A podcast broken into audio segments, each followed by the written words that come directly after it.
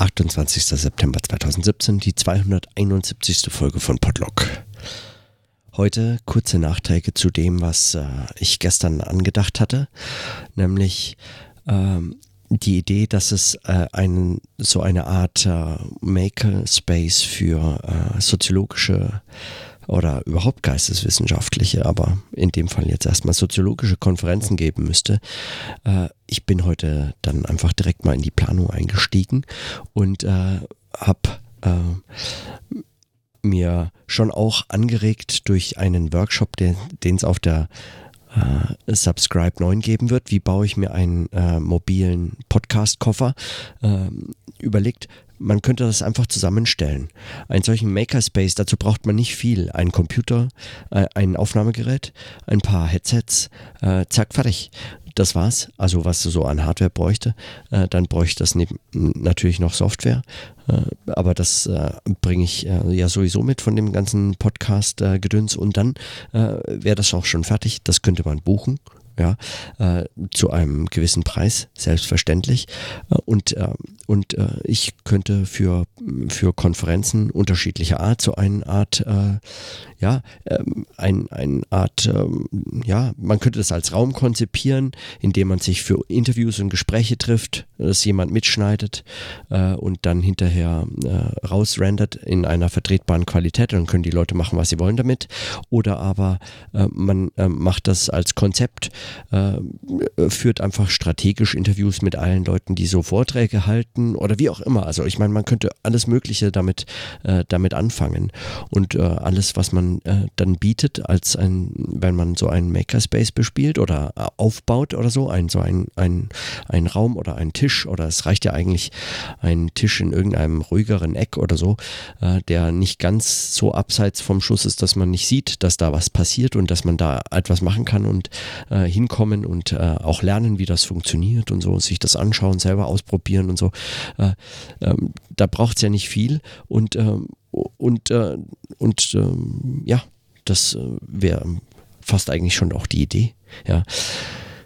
Ist eine Idee, warum ich äh, darüber nachgedacht habe, ist auch, weil ich äh, über, einen, über eine Konferenz, eben die erwähnte äh, ISA-Konferenz nachdenke und ein Paper einzureichen, ein Abstract erstmal.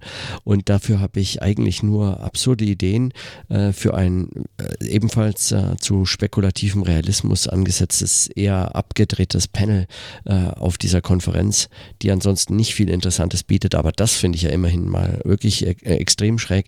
Dann würde ich gerne was irgendwie so äh, eben diese äh, Avanesian-Lektüren und äh, dann äh, Melassou und, äh, und, und und äh, wie sie alle heißen, also die, die da bei diesem spekulativen Realismus irgendwie so gerade so ähm, zumindest so ein bisschen das Feld immer mal wieder äh, miteinander in Verbindung bringen und ins Gespräch, dass man das irgendwie einfach nochmal äh, ja, diskutiert mir fällt dazu praktisch nichts ein, weil ich mich einfach zu schlecht auskenne, aber ich dachte mir, äh, vielleicht funktioniert es. Und dann muss ich mir sowieso darüber Gedanken machen, wie man äh, das finanziert bekommt, nach Toronto zu kommen.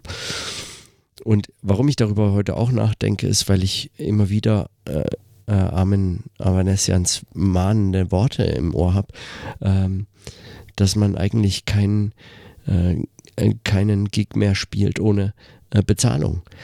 Ja, also man muss sich wirklich äh, Gedanken drüber machen, wozu und wie finanziert man irgendwo hinkommt. Wenn das für mich die Möglichkeit wäre, sowas wie einen Sommerurlaub zu gestalten, indem man dann nach Toronto fliegt und die Fahrt bezahlt bekommt und die Unterkunft und so fort und mit Freunden noch dazu äh, das Ganze organisieren kann, dann ist das natürlich großartig. Ja, aber die Frage ist trotzdem, wie man das finanziert. Und, äh, und in diesem Zusammenhang auch eigentlich so ein Makerspace-Angebot. Äh, auch das wäre natürlich etwas, was sich Organisatoren und Organisatoren von Konferenzen äh, auch etwas äh, kosten lassen müssten. Äh, das müsste natürlich bezahlt werden. Ja. Äh, aber ein solches Angebot ist ja wirklich schnell mal geschrieben. Ja, und vielleicht spricht sich sowas rum. Vielleicht könnte man das anbieten bei der einen oder anderen Konferenz, dann dokumentieren und dann beschreiben, wie sowas funktioniert. Und dann spricht sich rum und irgendwann braucht es mich nicht mehr. Das wäre natürlich hervorragend. Aber wie gesagt, ich bin sehr gespannt, einmal was die Workshops auf der Subscribe 9 angeht und auch äh, den Austausch mit anderen Wissenschaftspodcasterinnen und Podcastern, äh, die ja da schon relativ weit vernetzt sind und dann vielleicht auch Erfahrungen mit haben. Also letztes Jahr war ich noch ähm, kurz vor der äh, vor meinem Podcast-Seminar in äh, Witten an der Uni und habe äh, dort auch direkt Leute getroffen, die selber schon Podcast-Seminare an Unis durchgeführt hatten. Äh, und da konnte man sich hervorragend gut austauschen. Ich nehme mal an, das wird genauso wieder sein äh, mit solchen Ideen. Ja, da ist man nie alleine auf der Subscribe. Und das macht es natürlich auch aus. Den Austausch, den braucht es ja unbedingt. Ja. Jetzt wäre nur die Frage, welche, an welchen Konferenzen könnte man das, das erste Mal einsetzen? Ich meine, an der Langnacht der Philosophie in Zürich bei unserer Veranstaltung der No Radio Show, da wird es ja einen Live-Podcast geben und das heißt, da fahre ich das erste Mal mit so ein bisschen umfangreicherem Material hin. Da brauche ich auf jeden Fall vier Headsets und so ein größeres äh, Interface und so, so ein paar Sachen. Also da, da kann einfach schon mal diese Mobilität des Equipments ausprobiert werden und dann äh, schauen, wie das funktioniert wie auch so der Aufbau funktioniert und äh, ja, wie man das auch so im Prozess zeigen kann und, und wie stabil und sicher sowas läuft.